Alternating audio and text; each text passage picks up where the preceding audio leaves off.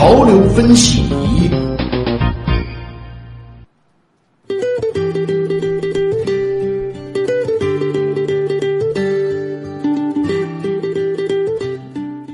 潮流分析仪关注研究热点。中国科学院上海产业技术创新与育成中心环境、空气与生命科学研究中心二十九号正式成立。该研究中心呢将会致力于空气质量研究与雾霾治理相关情况呢，我们来听一下东广记者吕春露的介绍。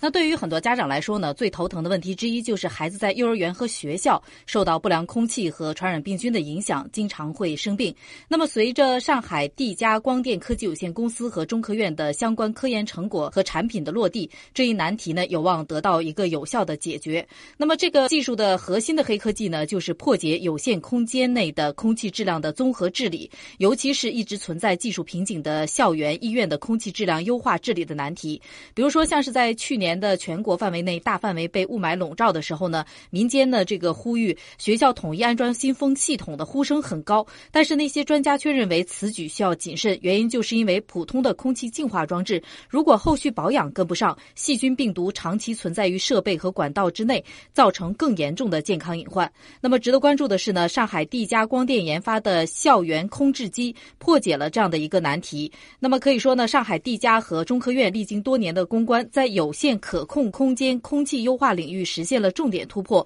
让呼吸营养纯净的空气成为现实。创新无限极负离子发生装置等核心技术，发明了具有完全自主知识产权的全球第一台符合空质学理论的空置机——纽吹三负氧离子空气品质优化机。经检测，各项技术参数呢都处于国际国内的一个领先的水平。中科院长春光学精密仪器与物理研究所、上海地家首席科学家孔祥贵教授表示。呢，有关研究指出呢，二十世纪这个正负离子在大气层的比例呢是一比二，而最近检测的正负离子的比例变成了二比一。长期在污染、负离子缺失的环境中生活，人们极易出现头疼、倦怠、易怒、计算错误等状况。营养含量不足的空气呢，可以说正在严重影响着人类的身心健康和寿命。那么这次呢，科学家们呢是利用仿生学的原理，首创了全球四大核心技术，世界上第一个无限极负离子发生装置、控臭氧专用。技术、离子场大量空气消毒净化装置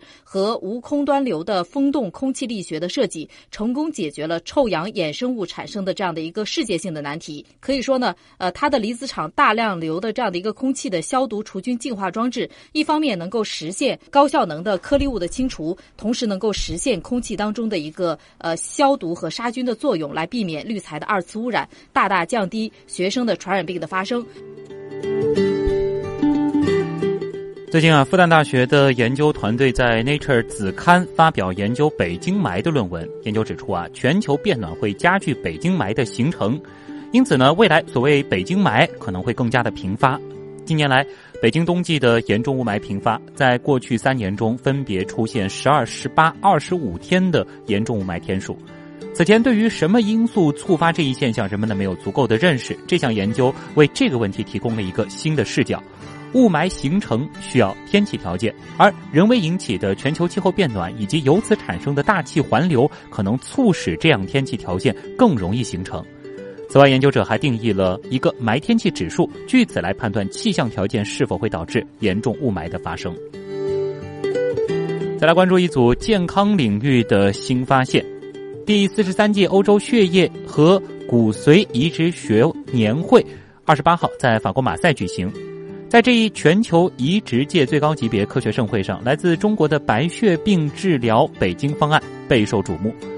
北京方案的科学团队带头人、北京大学人民医院主任医师黄晓军表示，随着单倍型造血干细胞移植技术的日益完善，骨髓供者的选择问题已经由在没有完全相合供者的情况下，谁是最好的替代供者，转变成了单倍型能否。超越全相合，成为最好供者。报告还指出，北京大学针对急性髓系白血病移植患者的临床研究发现，对于要接受移植治疗的高危复发患者，单倍型较全相合移植复发率更低，前者为百分之十九，后者为百分之五十五，而单倍型的无病生存率也比有同胞啊或兄弟姐妹全相合供者的病患高出了百分之四十以上。这项最新发现表明，单倍型较经典的全相核移植可能有更强的抗白血病作用。对于高危复发患者，单倍型移植的适应症更多，很有可能取代经典的全相核移植，成为该类患者的首选移植模式。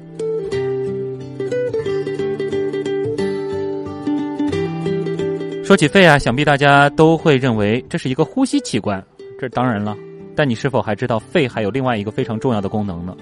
最近 Nature 发文说了，加州大学旧金山分校的 Looney 教授。他们的团队首次证实肺具有造血功能啊！这是抢了肝的活吗？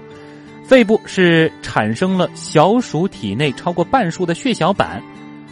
另一个令人惊讶的发现是，在先前被认为是负责造血的骨髓干细胞已经耗尽的情况下，肺还能够进行血液的生成。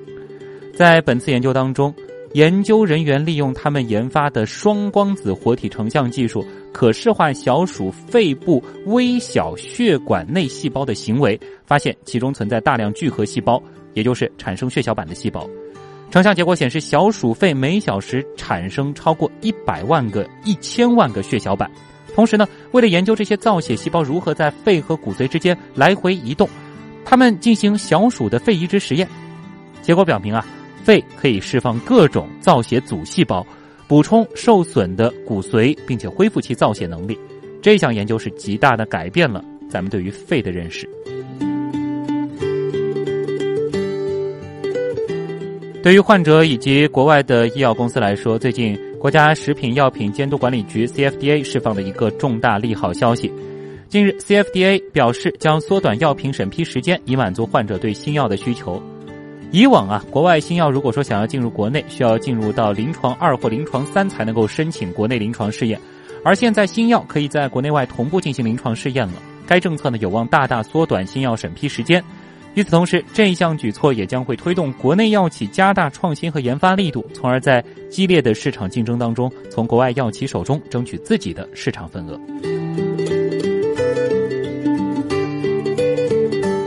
好了，各位听众，以上就是今天所为您带来的新闻实验室的全部内容。本次节目监制殷卫平、旭东，编辑王威、叶星辰，我是旭东，咱们明天晚上的同一时间不见不散。